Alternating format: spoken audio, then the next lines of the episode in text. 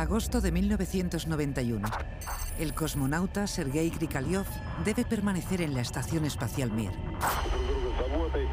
Porque a sus pies, a unos 400 kilómetros, la Unión Soviética se está desmoronando.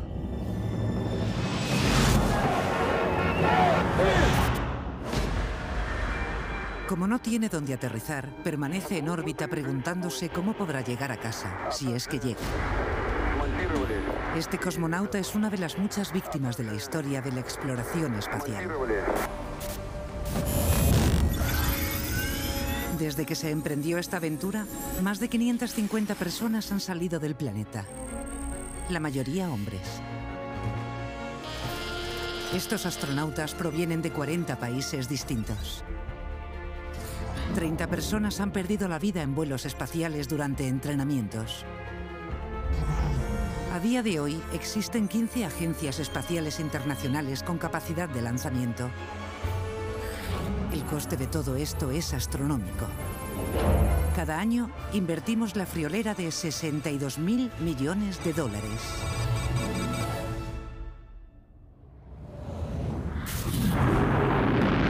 Entonces, si el espacio es tan peligroso y tan caro, ¿merece la pena intentar explorarlo?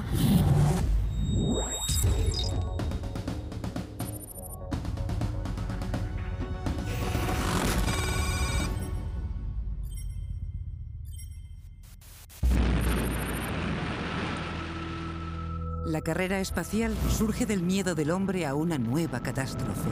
¿Qué catástrofe? La amenaza atómica. This is the gallant crew that rode the big superfort which carried the first atomic bomb to Japan. De las cenizas de la Segunda Guerra Mundial surgen dos superpotencias opuestas con dos sistemas opuestos. El capitalismo estadounidense y el comunismo de la Unión Soviética. Ambas potencias creen que su rival quiere conquistar el mundo. La tensión va en aumento y termina desembocando en la Guerra Fría. Rusia muestra hermetismo ante sus antiguos aliados y se desata la paranoia.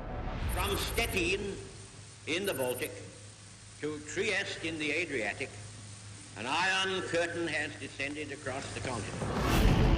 Con el fin de poder exhibir su fuerza atómica ante el mundo entero, ambos lados del telón de acero comienzan los experimentos y la acumulación de armas nucleares. Para que la amenaza sea efectiva, las superpotencias deben transmitir el mensaje de forma rápida y sin preaviso. Es una rivalidad a larga distancia, pues Moscú y Washington están a miles de kilómetros. A finales de los 40, los cohetes solo alcanzan objetivos que se encuentren a pocos cientos de kilómetros. Por tanto, la mejor manera de cubrir la distancia es lanzándolos a través del espacio. Estadounidenses y soviéticos empiezan a desarrollar misiles balísticos con el objetivo de que puedan cruzar la atmósfera para alcanzar al enemigo. Entonces surge la pregunta, ¿y si los cohetes sirvieran para espiar al enemigo? At White Sands Proving Grounds, New Mexico, a captured German V-2 rocket was recently fitted up as a camera carrier for a scientific experiment. The idea was to see if rockets could be used for photographic reconnaissance La carrera de los misiles balísticos se transforma en una carrera por poner un satélite en órbita. El 4 de octubre de 1957, Estados Unidos despierta con una mala noticia. Los soviéticos se han adelantado. El Sputnik 1 es del tamaño de una pelota de playa y tiene cuatro largas antenas. Un vatio es suficiente para que su radiotransmisor funcione. Para cargar tu móvil se requieren seis. Antes de caer del cielo, el Sputnik orbita alrededor de la Tierra durante dos meses, recorriendo una distancia mayor de la que hay entre la Tierra y Marte. Sus pitidos mantienen en alerta al mundo entero. The reaction was one of astonishment and concern, for it was now known that a potential enemy was at least temporarily ahead in developing means for space travel. Los estadounidenses entran en pánico. Por primera vez en la historia, un objeto enemigo sobrevuela su país. ¿Y si del cielo caen misiles nucleares soviéticos? We all know the atomic bomb is very dangerous. We must get ready for it, just as we are ready for many other dangers that are around us all the time. La carrera espacial acaba de empezar y en el marcador, Unión Soviética 1, Estados Unidos 0. América debe ponerse las pilas para tranquilizar a sus ciudadanos. President Eisenhower responded by establishing a new agency, the National Aeronautics and Space Administration. With the establishment of NASA, America stood on the threshold of space. De inmediato la NASA sube el listón con el anuncio de que se propone lanzar a un ser humano al espacio antes de que lo hagan los soviéticos. La misión parece imposible. ¿Puede el cuerpo humano sobrevivir a los rigores de un viaje espacial? Nadie lo sabe. La fuerza G que se necesita para acelerar un objeto a través de la atmósfera es superior a lo que un humano puede soportar. La temperatura en el espacio roza el cero absoluto, pero aún así la sangre hervirá o empezará a evaporarse porque no hay presión para que se mantenga líquida. Otro quebradero de cabeza es la reentrada. La fricción puede elevar la temperatura a 2.760 grados centígrados, la mitad del calor que genera el Sol. Antes de enviar a humanos a lo desconocido, las superpotencias rivales comienzan a probar con todo tipo de animales. Y aunque no todos sobreviven al viaje de vuelta, sí que todos alcanzan la atmósfera ilesos. Lo que puede hacer un animal, en principio también lo puede hacer un humano. ¿Quiénes serán los elegidos? En 1959, la NASA selecciona a siete pilotos militares que tienen lo que hay que tener. Son los llamados siete del Mercury. Inteligentes, valientes e íntegros. El prototipo del héroe americano. we had some pretty good tests, and it's, it's rather difficult to pick one because if uh, if you figure how many openings there are on the human body and how far you can go in any one of them. now, now you an you answer which one would be the toughest for you. América entera queda prendada de ellos. Pero los soviéticos no se quedan atrás. Su escuadrón está liderado por un piloto de combate de 26 años, Yuri Gagarin. Es un joven apuesto, de familia modesta y arrebatadora sonrisa. El icono perfecto para la imagen del comunismo. Los atletas ya están en sus marcas, pero aún no se sabe ni cómo cruzarán la línea de salida. A eso hay que añadir que los dos programas espaciales sufren graves contratiempos.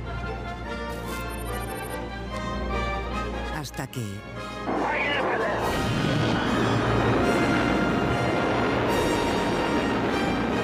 The Earth looked a delicate blue floating in a black sky. So said the first man in space after his fabulous journey of 108 minutes, Major Yuri Gagarin. Gagarin realiza con éxito el primer vuelo al espacio y regresa sano y salvo a la Tierra. El mundo queda boquiabierto y la autoestima de Estados Unidos minada. En el marcador, Unión Soviética 2, Estados Unidos 0. Trajectory looks good. Fine. Roger. La NASA toma cartas en el asunto y tres semanas después lanza uno de los suyos al espacio, Alan Shepard. Su vuelo es mucho más corto que el de Gagarin y apenas atraviesa la atmósfera. Pero supone el estímulo moral que necesita Estados Unidos y la fiebre espacial recorre el país. Commander Shepard and his wife meet the President of the United States and his wife, Jackie. Thank you very much, Mr. President. I thought that last Friday was a thrilling day. As a matter of fact, I got far less sleep last night than I did the night before the flight. Entre tanto, lejos del glamour del espacio, la tensión sigue aumentando entre Rusia y Estados Unidos. La Unión Soviética levanta un muro entre Europa Oriental y el Occidente capitalista. Here in Berlin, the West stands on guard facing the next move by the East in the continuing Cold War. Ante esta situación de punto muerto, Estados Unidos hace una declaración que revoluciona la carrera espacial. Now it is time for this nation to take a clearly leading role in space achievement, which in many ways may hold the key to our future on Earth. I believe that this nation should commit itself to achieving the goal before this decade is out of landing a man on the moon and returning him safely to the Earth. Ningún país habrá invertido jamás tal cantidad de recursos en tiempos de paz. Se llama Programa Apolo. Su objetivo, llevar al hombre a la Luna. Los presupuestos de la NASA se duplican cada año y el presidente Kennedy observa con atención cada paso. On a whirlwind tour of Florida, President Kennedy visits Cape Canaveral. The president's visit is regarded as an effort to focus attention on the nation's space program and speed appropriation bills in Congress. Tan solo seis días después, el presidente Kennedy es asesinado. La NASA pierde a su mejor aliado. La ciudadanía empieza a perder interés en la nueva carrera lunar y a cuestionar una inversión tan elevada. Do you resent paying taxes in order to put a man on the moon? Yes, I do. What would you rather have the money spent on? Well, schools and um, hospitals and things like that. Because money should be used for uh, jobs and so on that need to be taken care of here on the earth. Estados Unidos se enfrenta a otro problema. El gobierno envía a 184.000 soldados a Vietnam con el fin de evitar la expansión del comunismo. Y por si fuera poco, los soviéticos siguen triunfando en la carrera espacial. Desde el primer objeto en llegar a la Luna, pasando por la primera mujer en el espacio, hasta el primer paseo espacial.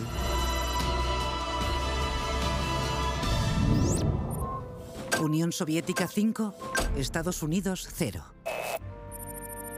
La única opción a la que puede aspirar América en la carrera espacial es la misión lunar. El primer lanzamiento está previsto para enero de 1967, pero una prueba de demostración de la cuenta atrás acaba en catástrofe. Apollo astronauts Roger Chaffee, Edward White, and Gus Grissom lose their lives in a tragic flash fire aboard their grounded space capsule. In a few seconds, all three were victims of the swift inferno which left the capsule a blackened shell. El país está conmocionado. ¿Merece la pena morir por esto? Pero Estados Unidos ha invertido demasiado para tirar la toalla. La NASA, que tiene contratados a 400.000 trabajadores, está más decidida que nunca a dejar su huella en la Luna. Para lograrlo, recurren a un antiguo nazi. El ingeniero de cohetes favorito de Hitler, Werner von Braun, inventó el primer misil balístico del mundo, el B-2, que devastó Londres en la Segunda Guerra Mundial. Ahora von Braun ha diseñado un cohete mucho más grande.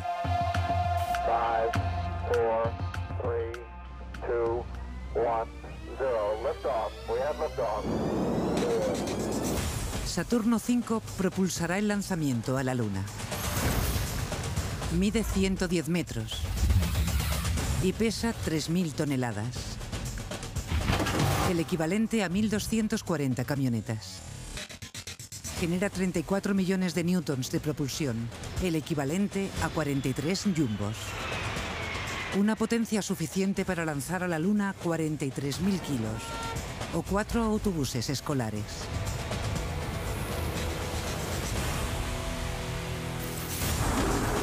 La NASA cae presa del pánico cuando le llegan rumores de que los soviéticos también cuentan con un descomunal cohete. Y a Von Braun le preocupa que la carrera esté tan reñida. Uh, I wouldn't be a bit surprised if they, if they also landed in 69 and knew they'd be both uh, anybody's guess, really. 1968 es un año difícil para las dos superpotencias.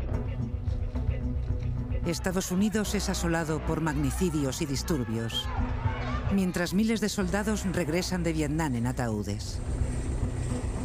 En la Unión Soviética, el héroe espacial Yuri Gagarin muere en un accidente de avión.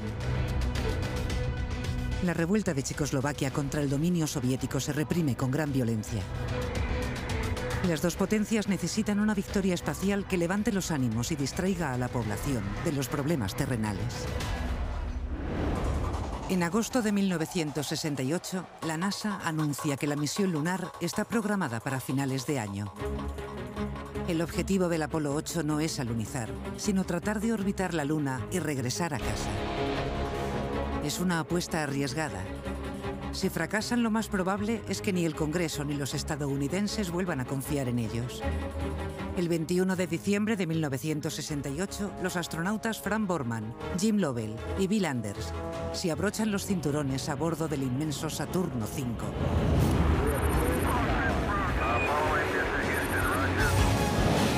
Tras tres días en el espacio entran en la órbita lunar.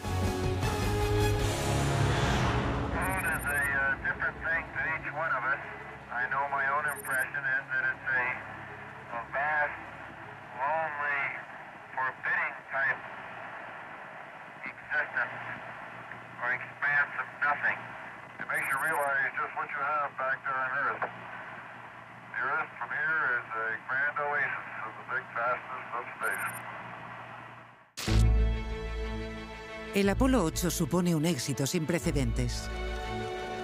Estados Unidos por fin logra una victoria importante en el espacio. Los primeros humanos en orbitar la Luna y la primera foto de la Tierra desde la Luna. Oh God, look at that picture over there. There's the Earth coming up. Wow, is that pretty. You got a color film, Jim? Hoy, la foto es conocida como salida de la Tierra. The whole focus on the mission turned to the Earth after we saw the Earth coming up over the lunar surface. Uh, the Earth was the only thing in the universe that had any color. It was uh, very lonely, and uh, the universe was pitch black. I think it gave us a sense of uh, we better do our best to take care of this little blue marble that we have. Por un instante, un mundo fracturado comparte un sentimiento, admiración. Siete meses después, Neil Armstrong da aquel inolvidable gran paso para la humanidad.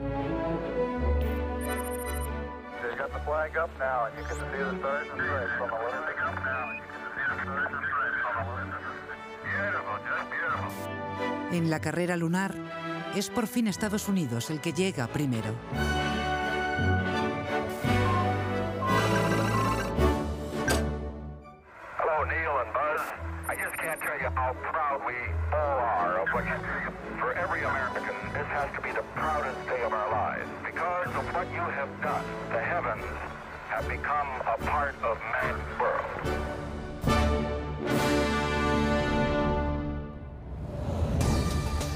Más de 500 millones de personas contemplan las espectaculares imágenes. Un quinto de la población mundial. Sirve de inspiración a generaciones enteras de astronautas e ingenieros. Este es solo el primer capítulo del dominio lunar de la NASA. En los siguientes tres años, otros 10 estadounidenses alunizan. Los soviéticos abandonan la aspiración de llegar allí y se centran en otro sueño espacial, poner en órbita la estación espacial denominada Mir, es decir, paz. It's the Soviets' intention to have a permanently manned complex of research laboratories and space factories making drugs and electronic components. And they're well ahead of the Americans. Llegamos a 1991 y volvemos a nuestro desgraciado Sergei Krikalev, que flota en la estación Mir, mientras la Unión Soviética se desmorona a sus pies. Permanece en el espacio casi un año entero, hasta que le permiten regresar a lo que ahora es llamado Kazajistán. Es el último atleta de una carrera espacial que le ha dejado completamente atrás. La caída de la Unión Soviética supone el fin de la Guerra Fría y la competición espacial da paso a un periodo de cooperación entre Estados Unidos y una Rusia más cordial. 1998 inaugura un nuevo capítulo en la exploración espacial. Empieza la construcción de la primera Estación Espacial Internacional. Es el objeto más grande construido por el hombre que hay en el espacio, mayor que un estadio de fútbol. Requiere 90 kilovatios, el equivalente a 90.000 Sputniks. Casi 13 kilómetros de cables componen su circuito eléctrico. Es el tercer objeto más grande que ha estado en el espacio y se percibe desde la Tierra a simple vista. También es el objeto más caro que jamás se ha construido. En su montaje han colaborado cinco agencias espaciales. Y en su interior han trabajado juntos astronautas de 18 países distintos. Entre los primeros astronautas en instalarse en la estación en el año 2000 está nuestro viejo amigo Sergei Krikalev.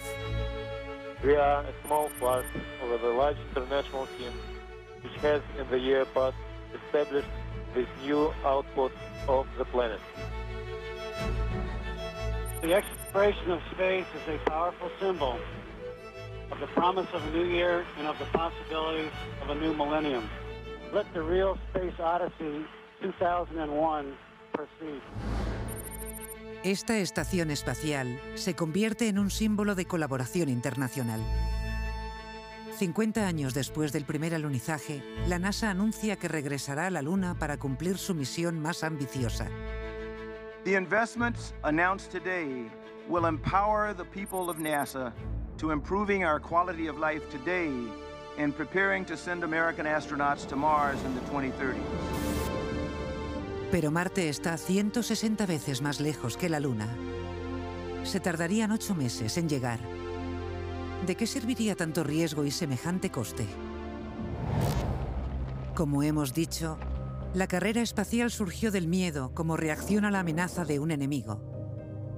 Pero al llegar a la Luna, obtuvimos una nueva perspectiva de nuestro planeta. Hoy nuevas amenazas hacen que volvamos a poner los ojos en nuestra canica azul. Para preservarla, los países de todo el mundo deberán trabajar juntos. La próxima carrera espacial puede que no sea un país contra otro, sino la humanidad contra el tiempo.